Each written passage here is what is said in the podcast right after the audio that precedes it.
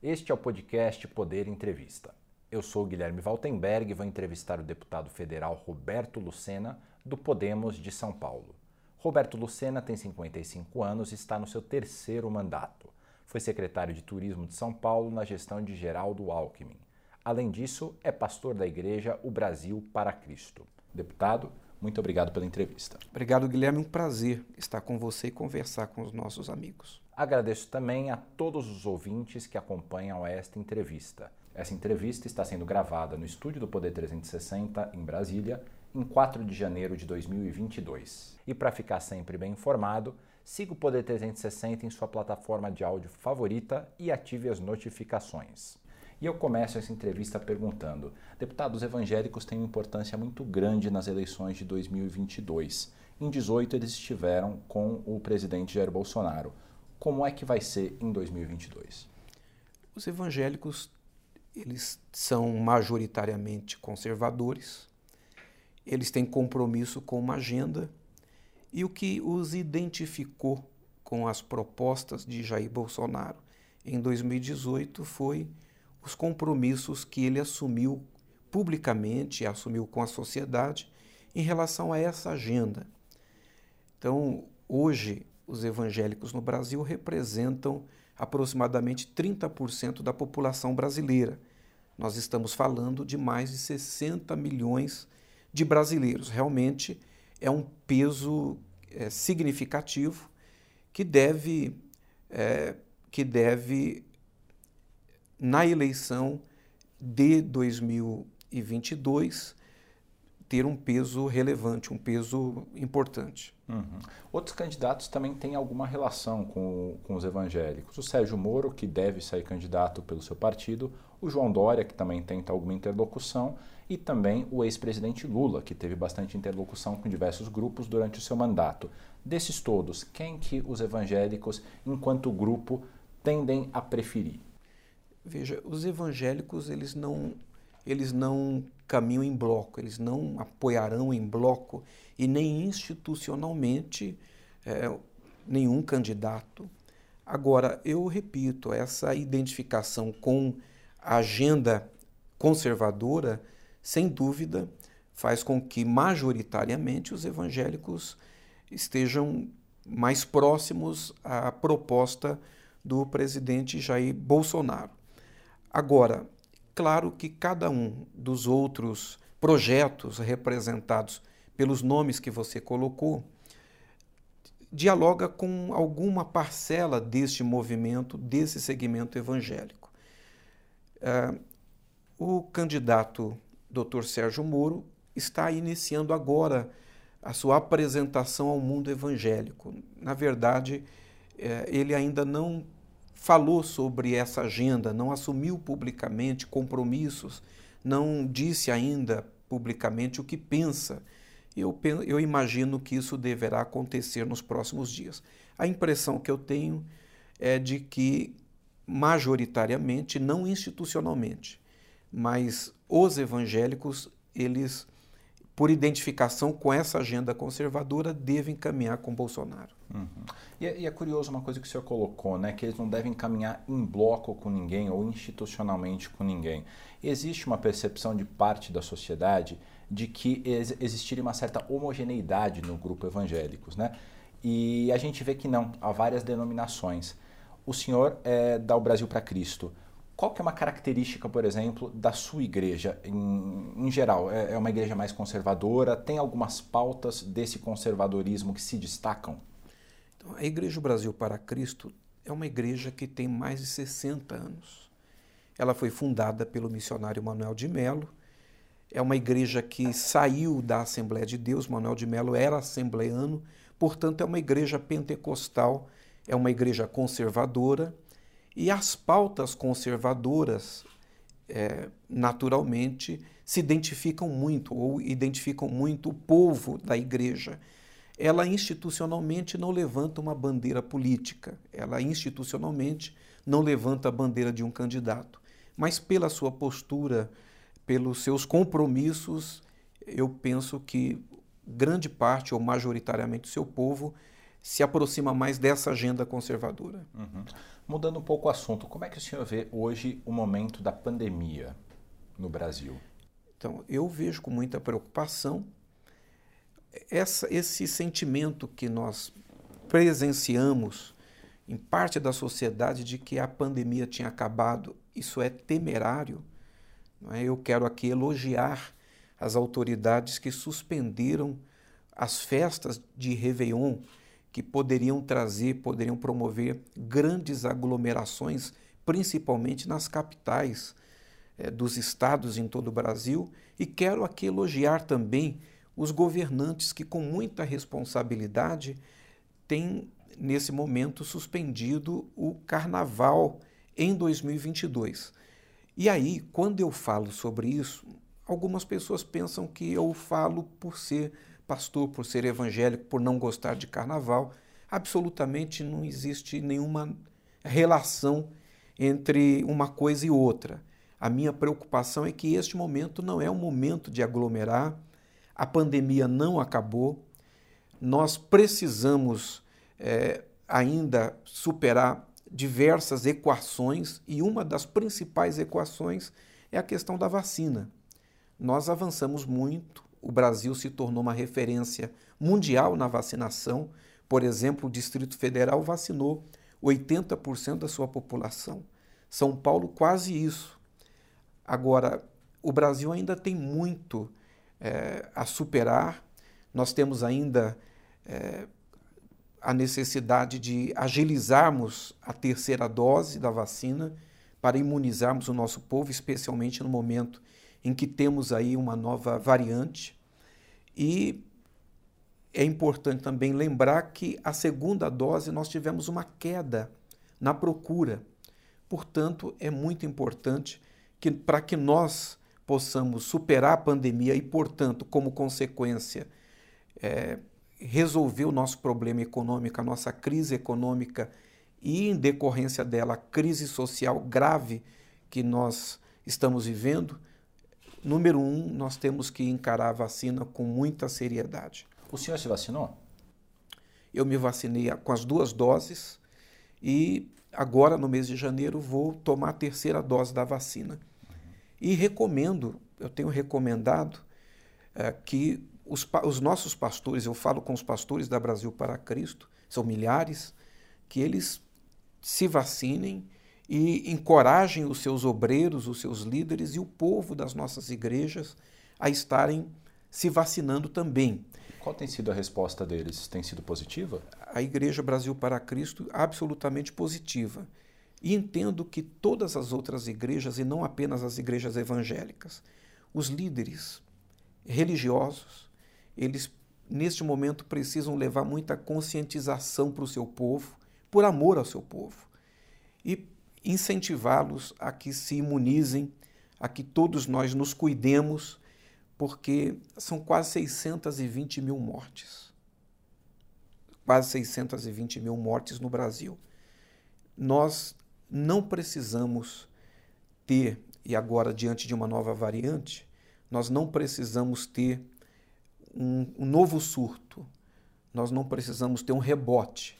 Nós podemos é, chorar e lamentar é, as mortes e a perda desses entes queridos, mas podemos preservar e proteger aqueles que são que estão ao nosso redor. Uhum. O senhor mencionou que o Brasil foi bem na vacinação e, de fato, a América do Sul terminou o ano passado, de 2021, como o continente que percentualmente mais vacinou no mundo. Existe uma aceitação ampla à vacina na nossa região.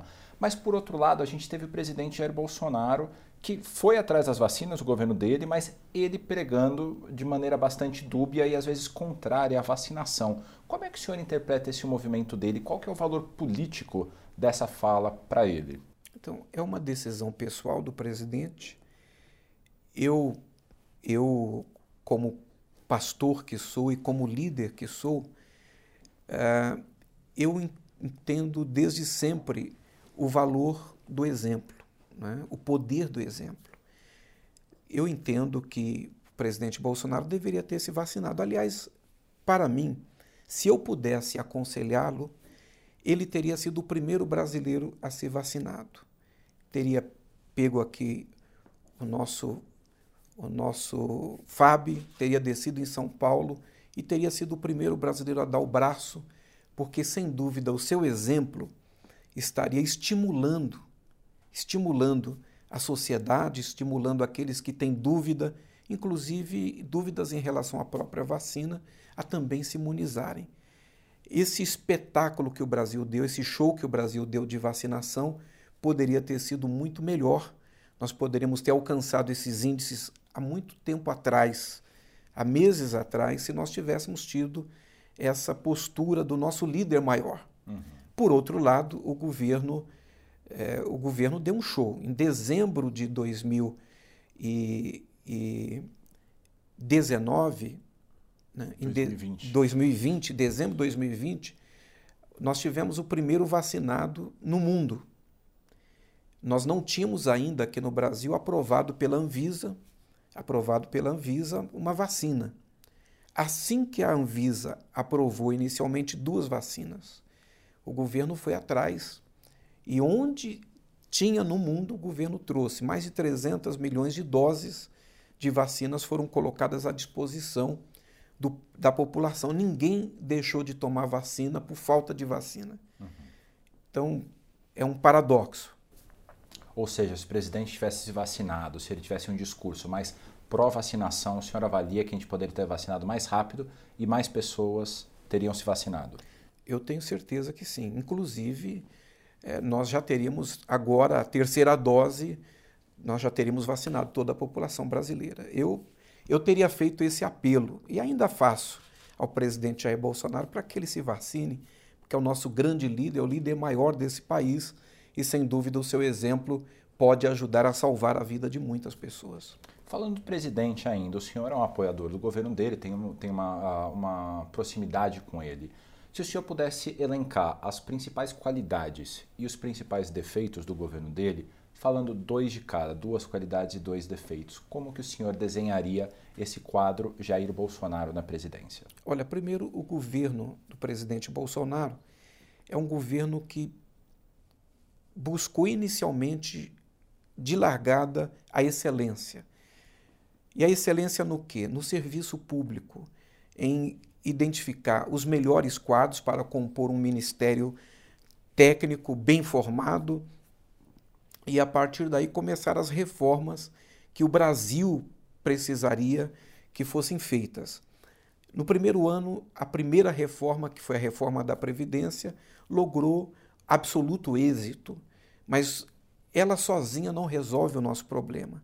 Não fosse o advento da pandemia, nós teríamos avançado já para a reforma administrativa, para a reforma é, tributária e, portanto, nós estaríamos numa outra situação, numa outra condição. Então, primeiro foi a busca da excelência e a vontade de fazer as coisas de maneira diferente, porque você nunca vai ter resultado diferente fazendo as coisas do mesmo jeito. Então, se buscou resultados diferentes. Segundo, um governo que se comprometeu a, fechar as brechas para a, a corrupção. É um governo que você não teve corrupção institucionalizada como nós tivemos em momentos passados, em governos passados. São duas qualidades que eu enxergo assim positivas, como resultado da primeira, que foi a escolha eh, da composição do ministério, nós tivemos é, entregas muito interessantes, como, por exemplo, o Ministério da Infraestrutura, o ministro Tarcísio dando um show, né, um show, se consagrando como um dos, um dos mais competentes ministros de, de infraestrutura do país. O, o Brasil está dando um salto no quesito infraestrutura.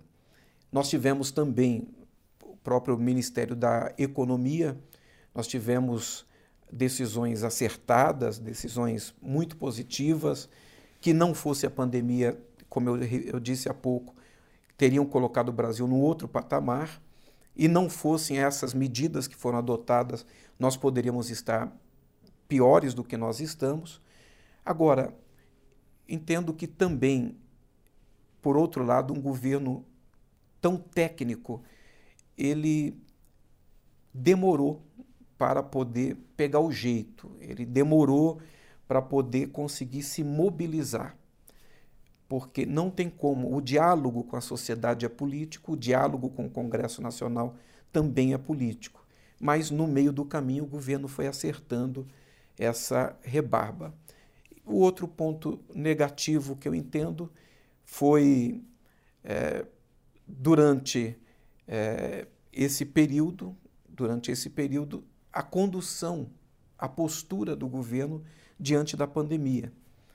E eu repito, vacinas não faltaram, iniciativas não faltaram, o recurso não faltou para os estados e municípios fazerem o enfrentamento à pandemia, mas a postura que a sociedade esperava do governo era de liderança no meio de uma crise tão severa. E isso não aconteceu?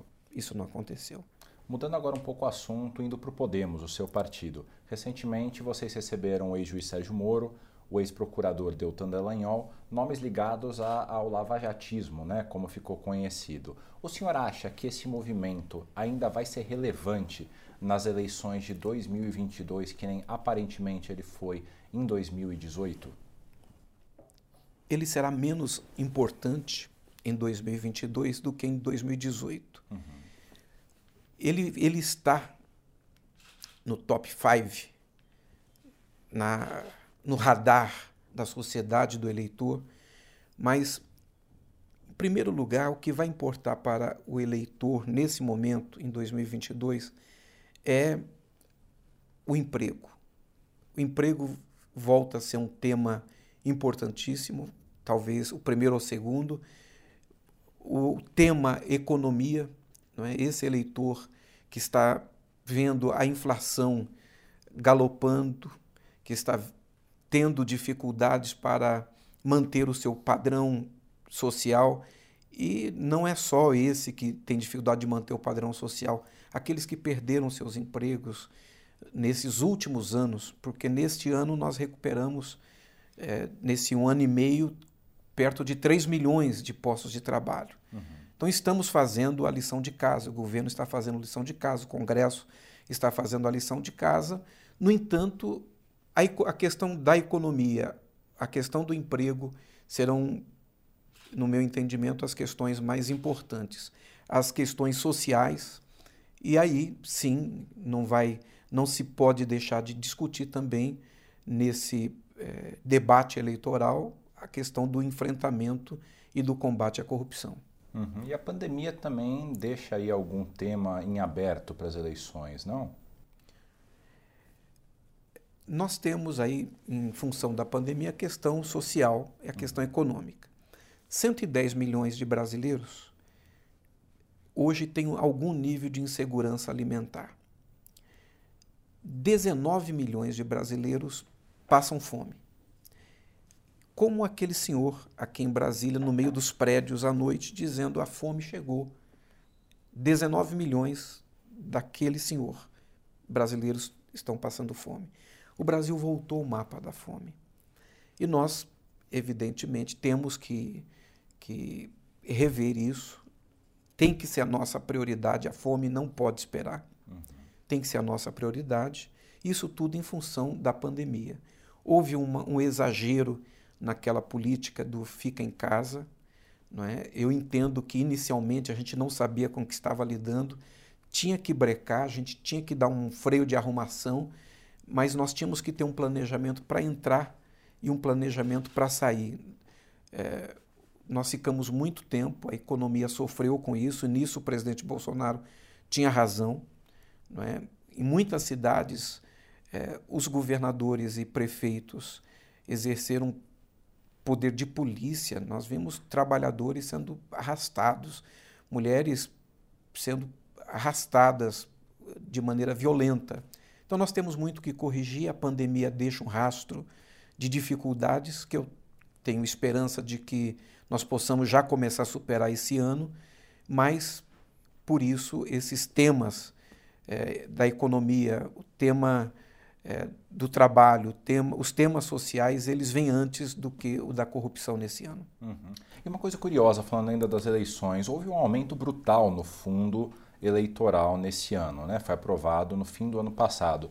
O senhor votou contra, o seu partido votou majoritariamente contra, se não me engano, 100% do, dos partidários votaram contra esse novo fundo. Queria a tua opinião, como é que o senhor avalia a aprovação de um fundo tão alto num ano de tamanha crise econômica que o país enfrenta? Guilherme, um tapa na cara da sociedade, um escárnio. É um escárnio.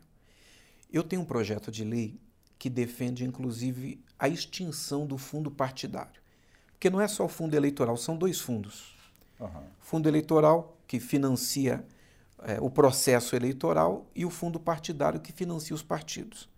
Então, você e eu, e, e todos nós, com os nossos impostos, nós financiamos todos os partidos políticos, mesmo aqueles que não nos representam, não representam a nossa visão de mundo, não representam a nossa compreensão de vida. Eu entendo que isso é antidemocrático, isso não é correto. Por isso eu entendo que os partidos políticos eles devem ser financiados com a contribuição voluntária dos seus filiados. Ponto final assim como acontece hoje com os sindicatos, assim como acontece com as igrejas, os partidos políticos devem ser patrocinados e, e financiados pelos seus filiados. Segundo, em relação ao fundo eleitoral, você salta de 2,6, 2,7 para no final ficou quase 5, 4,7, 4,8 bi. No momento em que nós ainda temos uma pandemia, temos um problema grave social, temos gente passando fome, e nós simplesmente, o Congresso Nacional aprova, aprova é, esse absurdo. Por isso, eu e o nosso partido, nós votamos contra, militamos contra e lamento. Né? Eu, é um daqueles dias que a gente volta para casa assim arrasado, com vergonha do que aconteceu, porque foi um escárnio contra a sociedade. Uhum. Um outro projeto polêmico que o senhor tem se posicionado a respeito é a legalização dos jogos de azar, que está prestes a ser votada na Câmara. Recentemente a gente entrevistou aqui o deputado Herculano Passos, que defende bastante o tema, e ele falou que ele não conseguiu encontrar bons argumentos dos evangélicos que são contrários a essa legalização. Queria que o senhor trouxesse os seus argumentos. Tá. É, as pessoas, os parlamentares, que encontram neste, nessa perspectiva é, da tese evangélica para rechaçar as opiniões contrárias, fazem isso para desqualificar os nossos argumentos. Em nenhum momento eu adoro o meu colega de bancada, o Herculano Passos, meu amigo e irmão. Eu fui à tribuna, fui um dos últimos a discursar, já 11 e meia da noite, já nas discussões é, em relação à legalização dos jogos de azar.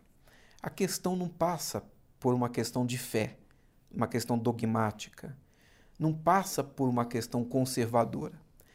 Primeira questão, Guilherme. Primeira questão. Qual é o ganho do jogo? O ganho do jogo é o lucro. Uhum. O lucro é privado. Agora, o custo é social. Quem defende o jogo não coloca em cima da mesa. Eu duvido que colocaram para você aqui qual o custo social da legalização do jogo. Não, realmente não. Eles falaram que a previsão de arrecadação era de 20 bilhões. Então, quanto o Estado vai gastar com a ludopatia e com todos os, os desdobramentos os efeitos colaterais da legalização dos jogos de azar. Segundo, Ministério Público, Polícia Federal e Receita Federal não confirmaram, não atestaram que nós temos quadros e temos instrumentos para garantir que o ambiente do jogo não seja usado para o cometimento de ilícitos, para lavagem de dinheiro, caixa 2 e outros crimes. Eu não questiono aqui a integridade do propósito dos empresários que querem empreender no país, que querem investir no país. O que eu questiono é que essas instituições, que são instituições confiáveis, não endossaram, eles não atestaram que nós temos segurança hoje para evitar que isso aconteça, que isso ocorra aqui.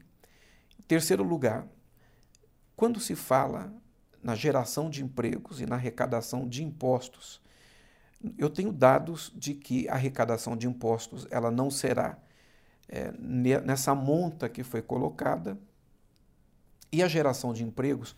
Eu sou do turismo, eu fui secretário de Estado de Turismo em São Paulo.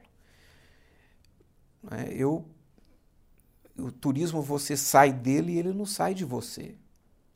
Então, ele não vai gerar, nós não vamos atrair turistas do mundo inteiro no fluxo que se promete. Porque por que esses turistas deixariam de estar na América do Norte, na Ásia, na Europa, para vir jogar no Brasil?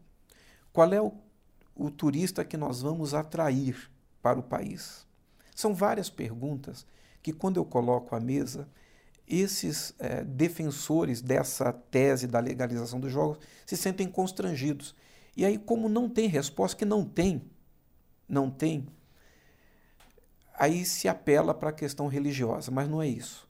A bancada evangélica se uniu por causa desses questionamentos, porque nós lidamos todos os dias com pessoas que perderam tudo nos jogos, na bebida. E nós temos relatos por exemplo, nos Estados Unidos, de pessoas. Você sabe que eu defendo a pessoa idosa. Eu fui o primeiro presidente da comissão permanente da pessoa idosa na Câmara dos Deputados.